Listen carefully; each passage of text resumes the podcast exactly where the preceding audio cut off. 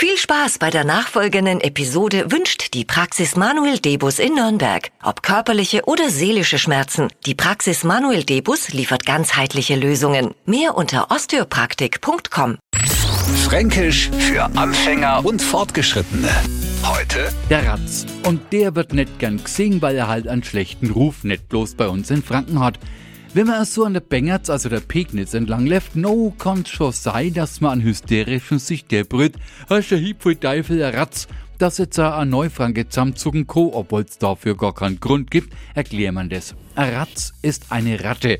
Verwunderlich ist, wenn man Ratzenetzettler schon nicht besonders mag, warum behaupten dann stolze Eltern, den die Kleine gerade Schwimmer gelernt hat, unseren kriegst gar nimmer aus dem Schwimmbad raus. Das ist ein richtiger Wasserratz, also einer, der wahnsinnig gern im Wasser umeinander battelt und bei dem keiner schreit, wenn er dann doch einmal rauskommt. Apfel Teufel, ein Ratz. Also so wie bei der Ratte an der Bengerz. Fränkisch für Anfänger und Fortgeschrittene.